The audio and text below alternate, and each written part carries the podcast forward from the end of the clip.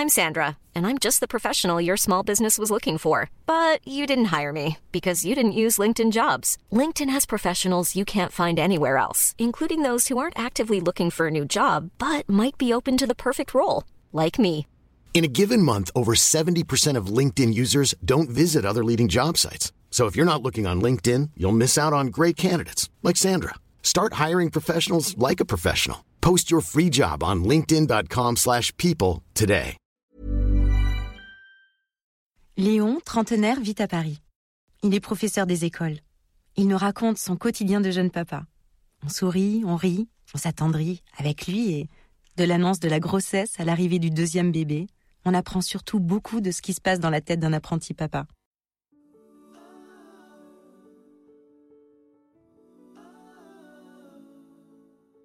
Jules est dans sa chambre. Il teste discrètement la résistance de son nouvel atelier en multipliant les frappes chirurgicales à coups de marteau. Dans la nôtre, Clara caresse son ventre rond. Sur ses genoux, elle serre une boîte où repose minuscule et fragile une paire de chaussons bleus. Leur présence confirme les conclusions de l'échographie. Nous entreprenons de préparer Jules à l'arrivée de sa petite sœur. Nous connaissons nos classiques, la trilogie de Pagnol des parents performants, la gloire de Pernou, le château de Dolto et le temps de Martineau. Le non-dit est à proscrire, toute la vérité, rien que la vérité. Dites, je le Jules Viens voir, fiston Ce sont les chaussons de ta future petite sœur. Elle sera là bientôt. Vous partagerez la chambre que tu occupes, ce sera bien. Nous l'aimerons comme nous t'aimons et nous t'aimerons pas moins de l'aimer autant. Tout dire avec des mots simples. Jules opine. J'ai pigé, disent ses yeux. Ne vous en faites pas, c'est très clair. Ok.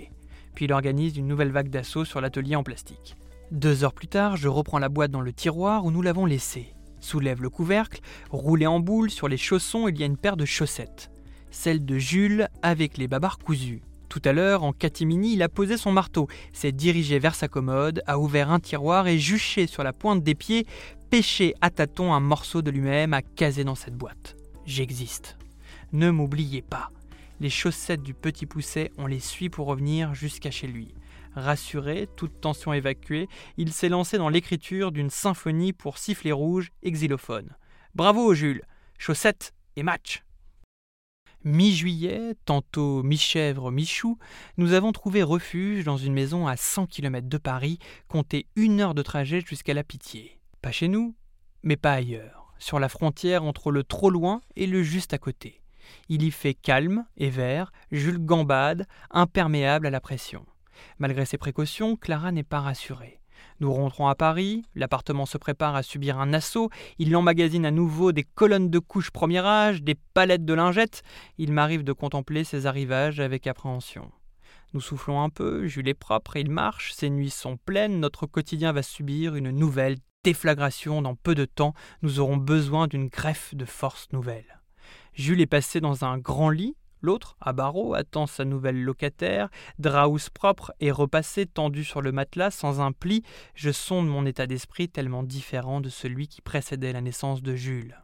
Je suis le Tarzan des papas, incollable sur les soins à prodiguer, rompu aux techniques du lavage d'oreilles, aux arcanes de la stérilisation des biberons, au décodage des gémissements de nourrissons, avec une tête où tout est bien rangé, tiré au cordon, je maîtrise, je survole. Non, j'ai tout oublié. Je mouille mon doigt et compulse les pages cornées du Pernou surligné. À quel âge on donne les purées? Comment lire les courbes de croissance? Quelqu'un, quelque part, pourrait-il m'apporter des éléments de réponse? Et assez vite, si possible. Bon sang, une fille. Je ne serai jamais pour une petite fille. Une nuit comme une autre, en apparence. Trois heures, Clara se réveille, elle se lève et va se doucher, sereine. J'ai compris. On emmitoufle Jules dans une turbelette bleue, il sera du voyage un court moment. Nous le déposons chez mes parents, puis nous prenons la direction de l'hôpital. Nous posons nos pieds dans des empreintes effacées. Il est cinq heures, les odeurs sont restées, le couloir est vide. On ausculte Clara, on l'installe dans la salle de travail, il faut attendre l'obstétricien, qui n'est pas n'importe qui. François est un ami du premier cercle. Chacune de ses paroles fléchettes Valdis. J'ai l'impression que lorsqu'il pénétrera dans la salle, plus rien ne pourra nous arriver. Que du bonheur, sans danger. Mais l'attente est longue. La péridurale agit peu, je vois Clara se tendre comme un arc, la souffrance lui dessine un nouveau visage et je retrouve au fond de moi les affres de l'impuissance et de l'inutilité. Je ne pense pas au bébé, je pense à ce qu'elle est moins mal, je voudrais avancer à la main les aiguilles qui labourent mon poignet. François arrive, nous échangeons un regard où se disent les choses qui ne se disent pas. Le pratricien escamote l'ami, l'ami est juste dessous pour donner de la profondeur à ses attentions. On commence le travail. Je tiens la main de Clara, je ne sais pas l'aider, juste être là en espérant que ça l'aide.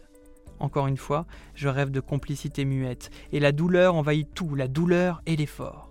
Bientôt, des creux de vagues, des crêtes, le bébé vient, toute notre vie se pousse pour lui faire de la place. Cette place, Louise la prend brusquement. Elle lui va comme un gant. Pile à sa taille. Sur le ventre qui l'abritait, elle prend sa respiration. Son souffle libère nos estomacs noués. La main de Clara caresse sa tête. Tout va trop vite, encore une fois. L'impression de n'avoir pu saisir au vol ces instants infinis. Je pense qu'elle est belle. Qu'est-ce qui m'arrive? Elle est parfaite, elle est fragile. Mon doigt suit la courbe de sa joue, j'ai peur de casser quelque chose. Elle hurle son premier sourire. Je bois ce cri, comme du petit lait. Un podcast imaginé et produit par Podcasters Media, enregistré chez Studio Line. Nous espérons que vous avez passé un bon moment. Si c'est le cas, surtout n'hésitez pas à le faire savoir à vos proches, copains, collègues, voisins, amis, parents. Bref, à tous ceux que vous aimez ou estimez. Vous pouvez aussi le dire sur Insta ou Facebook et nous mettre 5 étoiles sur l'application Apple Podcast. Les étoiles nous donnent des ailes. Enfin, écoutez-nous, réécoutez-nous et donnez-nous de vos nouvelles sur notre site www.podcastersmedia.com. Onglet Contact. À très vite.